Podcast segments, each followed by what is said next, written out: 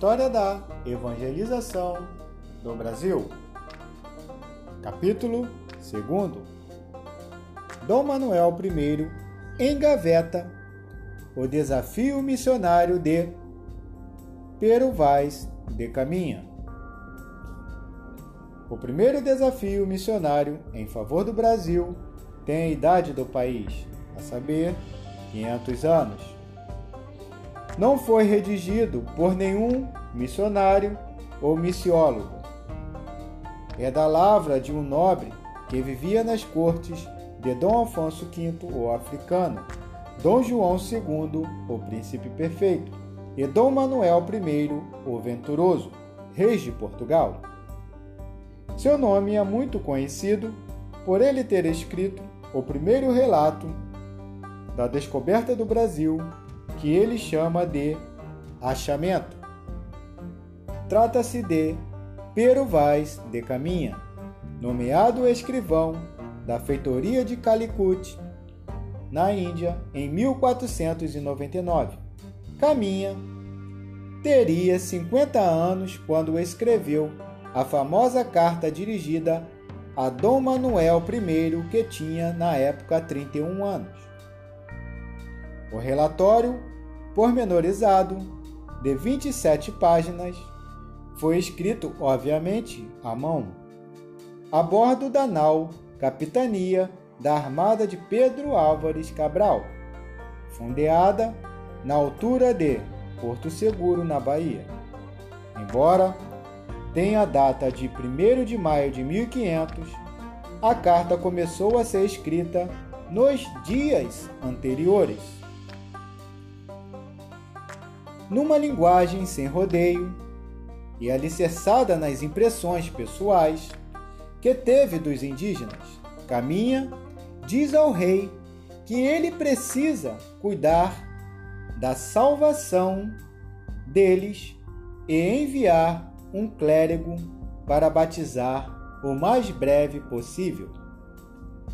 Depois de escrever a exuberância da terra com entusiasmo, o ex-vereador do Porto declara: O melhor fruto que nela se pode fazer, me parece que será salvar esta gente.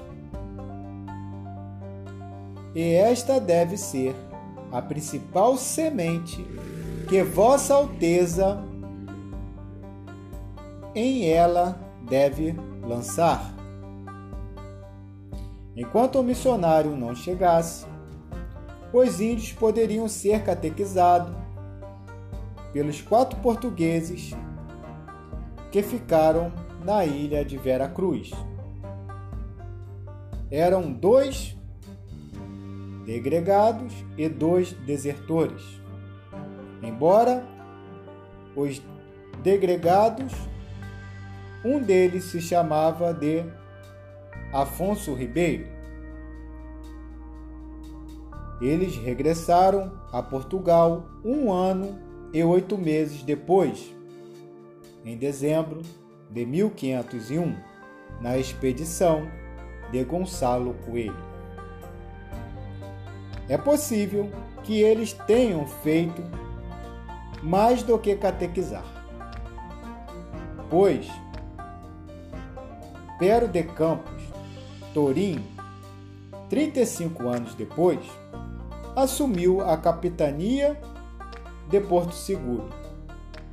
Encontrou ali uma pequena comunidade de mamelucos, também chamados de luzi-índios ou luso-brasileiros, nomes que se dão aos filhos de índios com portugueses. O entusiasmo decaminha pela evangelização dos indígenas, assenta-se, em parte, numa impressão demasiadamente otimista e simplista que teve dos nativos por ocasião da segunda missa campal. Os índios ajudavam a carregar a cruz para o local destinado e imitaram os portugueses durante o ofício religioso ajoelhavam, ajoelhando-se e pondo-se de pé, levantando-se a mão para o alto e olhando atentamente para o celebrante. Para o escrivão da feitoria de Calicut, o peixe já estava quase na rede. Faltava apenas o clérigo para os batizar. Menos de dois meses depois, a carta de Pero Vaz Caminha chegou a Portugal, levada pela nau de Gaspar de Lemos. Não há nenhuma indicação de que o apelo missionário nela contido tenha causado algum impacto em Dom Manuel I ou em qualquer outra pessoa. Nem naqueles dias, nem nos anos seguintes, simplesmente porque não se deu publicidade a ela, o documento foi parar nos arquivos da Torre do Tombo, em Lisboa. Permaneceu desconhecida por quase 300 anos. Foi o historiador espanhol Juan Batista Munhoz quem o localizou em 1793. A Coreografia Brasílica de Ares de Casal publicou-a pela primeira vez 24 anos depois, em 1817. Embora tão urgente e ardoroso, o primeiro desafio missionário em favor da salvação dos naturais do Brasil caiu no esquecimento, logo em seguida a sua elaboração. Pero Vaz de Caminha morreu naquele mesmo ano, em 16 de dezembro, quando cerca de 300 árabes e hindus atacaram a feitoria portuguesa de Calicut.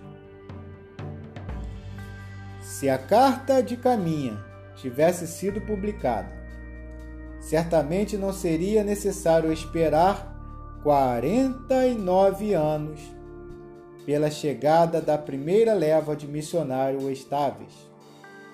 Aqueles que vieram com Tomé de Souza o primeiro governador do Brasil, em março de 1549.